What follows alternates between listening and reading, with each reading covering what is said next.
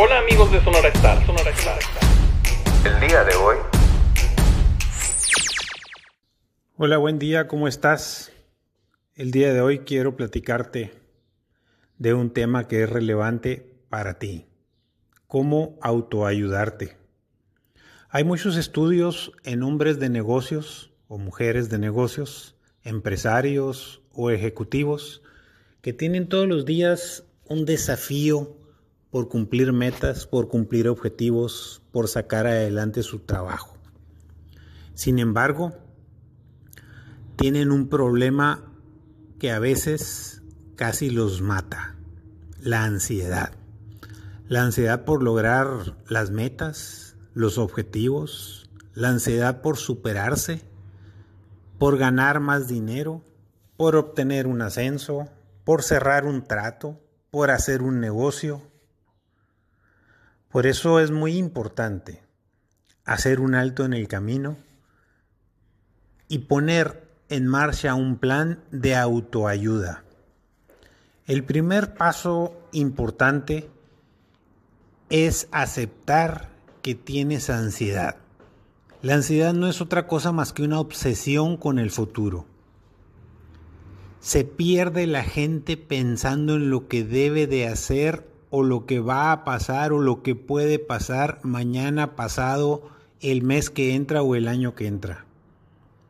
Los problemas, las preocupaciones son los retos del mañana.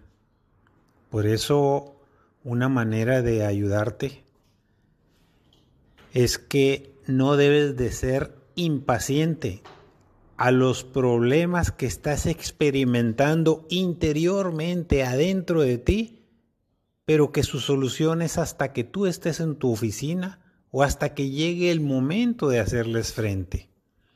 Si lo haces antes, solo estás acumulando una serie de elementos negativos como si fuera la kriptonita adentro de tu mente y de tu corazón que te está poniendo trabas y te está enfermando.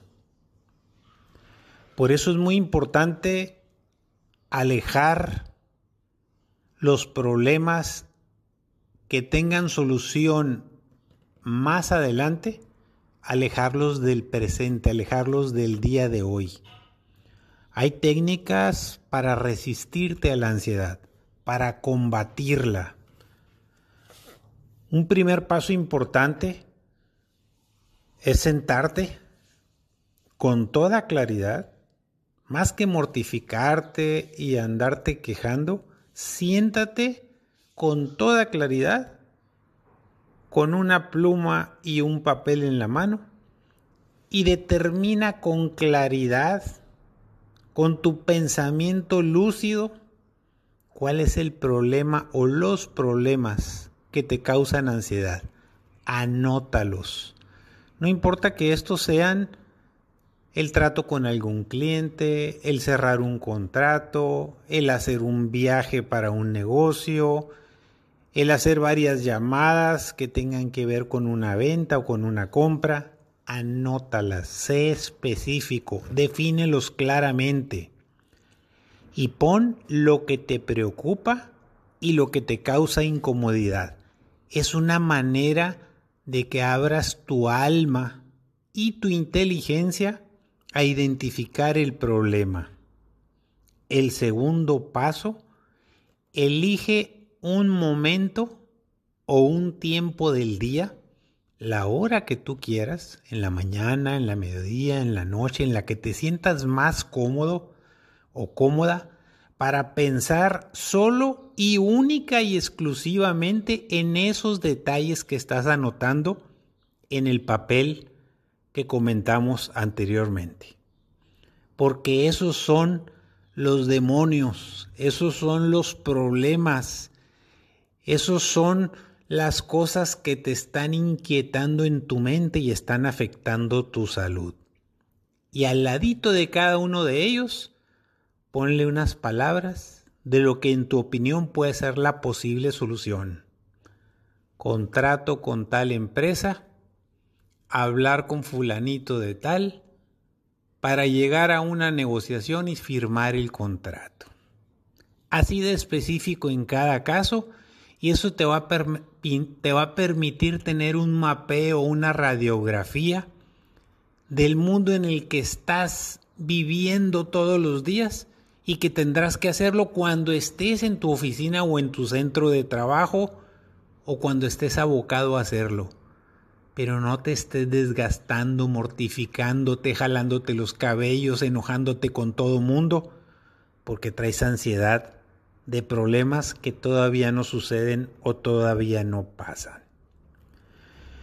Si en el transcurso del día vuelve a surgirte el fantasma de que te surgen de nueva cuenta esos temas que ya notaste, que ya pusiste las alternativas de solución, entonces tú mismo ten el valor como lo hace alguien que deja de fumar o que deja de tomar alcohol.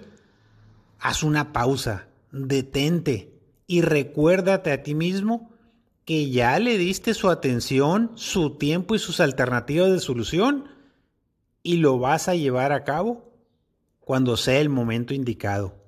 Ponte de pie, muévete del lugar y piensa en otra cosa. Date el tiempo y la calidad de vida que tú requieras. Recuerda una cosa, quien disfruta lo que hace en su trabajo, entonces no está en un trabajo, está en un lugar que le da placer. Pero por el contrario, quien sufre en su trabajo diario por preocuparse en lo que no puede resolver o que no está en sus manos resolverlo, debe meditar seriamente en, en cambiar el rumbo de su vida, de su trabajo, de su tarea incómoda y dañina para su salud. Son los momentos de reflexión profunda para hacer cosas diferentes. Y finalmente, quiero decirte que parte de lo que reflejan los estudios que se han hecho para hombres y mujeres de negocios son muy elementales. Planear con toda precisión identificando las cosas que hay que hacer, problemas y alternativas de solución, así como objetivos y metas, hay que ponerlos por escrito. Y puedes empezar con tres cosas muy claras. La primera, un listado, como dicen los americanos, things to do, cosas por hacer. La segunda, do today, las cosas que vas a hacer solo el día de hoy. Y la tercera, just do it, solo hazlo. Es decir, mandar un email, hacer una llamada, tener una junta, buscar a una persona. La última ya ni se escribe ni se dice. Es el done, significa hecho. Con todo esto, vas a tener fuera de tu vida por mucho tiempo a la ansiedad. Y tus metas, tus objetivos, tus ganancias, tus negocios, tus anhelos y tus sueños se van a convertir en realidad. Gracias por escucharme, soy tu amigo Luis Fernando Eras Portillo de la plataforma digital sonorastar.com, ahora en Spotify. Adelante, ánimo.